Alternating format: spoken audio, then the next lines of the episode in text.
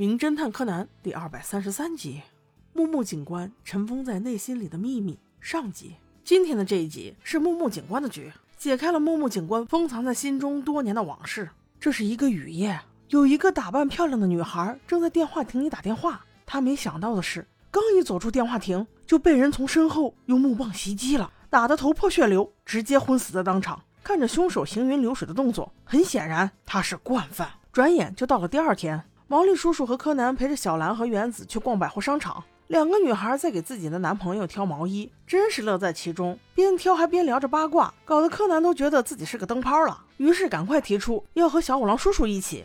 被批准以后，这俩直男就走在大街上，路过一个电话亭时，看到了一位背影杀手美女。小五郎叔叔真是本性难移呀，二话不说就上去搭讪，谁知那个美女是个练家子，啪啪两下就把他给摔倒了。同一时间，左边、右边、上边、下面同时冲出了数名警察，将毛利小五郎这个伪色狼团团围住。为首的竟是木木警官。原来他们是在抓一名袭击女孩的惯犯。刚才的那个背影杀手美女是佐藤警官装的，实际上就是一个诱饵。没想到却只钓上了小五郎这条破鱼。于是众人坐在了就近的咖啡厅，木木警官这才描述起了嫌疑犯的详细画像。嫌疑犯因为男性，会主动攻击打扮夸张的女孩，身高在幺五零左右。被攻攻击过的女性，从照片上看来。都是打扮夸张、穿着暴露的年轻女孩。正说话间，原子买完衣服也赶了过来，而小兰却是去上卫生间，说是要晚一会儿才能过来。小五郎突然说：“这起案件似曾相识啊，和多年前有一个凶手开车连续撞击年轻女孩异曲同工啊！”木木警官听了这话，立刻脸黑了起来。佐藤美女警官插口道：“木木警官，不如下午我再重新化妆一下，咱们继续诱捕。”也不知道是哪一句话戳中了木木警官的要害，他突然站起来说。不必了，让我再想想。你们聊，我先走了。下一秒，这个宽阔的背影已然消失在众人的眼中。正在此时，原子的手机响了，是小兰打来的电话。他突然找不到出商场的口了。原子在接电话时，柯南一眼就认出原子姐姐手上戴的手链和被害女孩照片手上戴的手链好像一样啊！这一发现又把木木警官给吸引回来了。他刚走回桌前，就听电话里传来了一声。听到这声音，小五郎肯定坐不住呀，一把夺过电话。喂，小兰，小兰，你怎么了？小兰这才断断续续说道：“爸爸，我在我在停车场里看见一个全身是血的女孩。”众人立刻赶到，经警方调查，死者死于钝器敲击所伤，又是一个打扮夸张的年轻女孩，几乎可以和前三起袭击事件并案了。很快，死者男朋友赶到了现场，哭的那叫一个悲痛欲绝。小五郎问小兰：“你有没有见过可疑的人？”小兰说：“她只是见到了一个停车场的保安，其他没有看到什么可疑的人呢。”警官立刻把这个保安传唤到现场，他叫方雄先生，说是自己想上个厕所，所以那会儿才碰见了小兰。正在此时，商场的负责人终于出现了，看见保安就说：“要我看，你就是凶手吧？你在半年前不是还是对面的保安吗？难道你是对面的卧底？他们特意派你过来我们这边杀个人，然后好损坏我们的形象，从中牟利喽？”哎呦我去！你这逻辑在百货公司里当经理，简直就是屈才啊！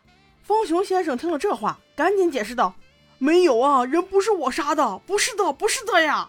那经理简直就是作秀。还没听完方雄先生的话，扭头就对死者男朋友说道：“你一个大男人在这哭屁哭啊！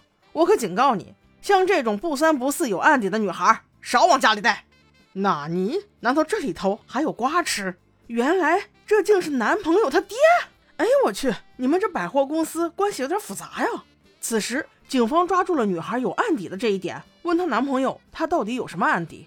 原来这个女孩原本也是百货公司的员工，就是因为半年前她在停车场开车的时候失误撞到了一个小男孩，直接给人撞死了。纳尼？这么大的事儿，撞死人难道不用负责吗？即使是意外，她还能这么潇洒的活着？依我看，她的死肯定是那个小男孩的家人报仇呗。此时，毛利这才想起，凶手应该是身高一五零的。询问众人得知，男朋友一七三，方雄保安一六七，百货公司经理也就是男朋友他爹一五零。看来他嫌疑很大呀。此时，木木警官因为多问了两句，引来了男朋友一顿不满，大声吼道：“你们这些没用的警察，在这儿废话这么多干嘛？赶紧去抓人呢！赶紧找到凶手啊！”叽里咕噜的说了一大堆，也不知道又是哪一句话，再次戳中了木木警官的心。木木警官扶着头，忽然间单膝跪地，痛苦地说道：“他说的对，我，我没事，妈呀，现在有这么好的警察吗？难道不都是冲上去揪着他的领子说：“我告你袭警啊！”大人们忙着吵架，只有柯南在分析案情。他发现所有女孩有个共同点，那就是大冷天的都是穿衣单薄，这说明他们肯定是从一个暖和的地方，只是准备出来一会儿，马上就回去，所以才会穿的单薄。也就是说，他们很有可能是开车的。这句话给了警方很大的提示。正当高木警官去查时，警察们的领导终于来了。对，没错，就是那个小百合老师的父亲松本警长。他来可是来施加压力的，一见面就说：“木木，外面的记者开始胡说八道了啊！”你得抓紧时间查出真相，否则事态变化不可控啊！佐藤警官赶紧表态说：“我们计划好了，下午我来重新变装，最好能够引蛇出洞。”木木闻言立刻否定道：“佐藤，我说了不行，就是不行。”佐藤一听都傻了，木木警官之前不是这样的呀，看来有隐情啊！那别人不知道，老领导还能不知道吗？松本又对着木木说：“随便你吧，不过木木啊，难道……”你还没有放下你帽子底下的那个案子吗？很显然，木木警官是违心的说：“不，我早就已经放下了。”哎呦喂，这是有瓜吃呀！看来下集有好戏喽！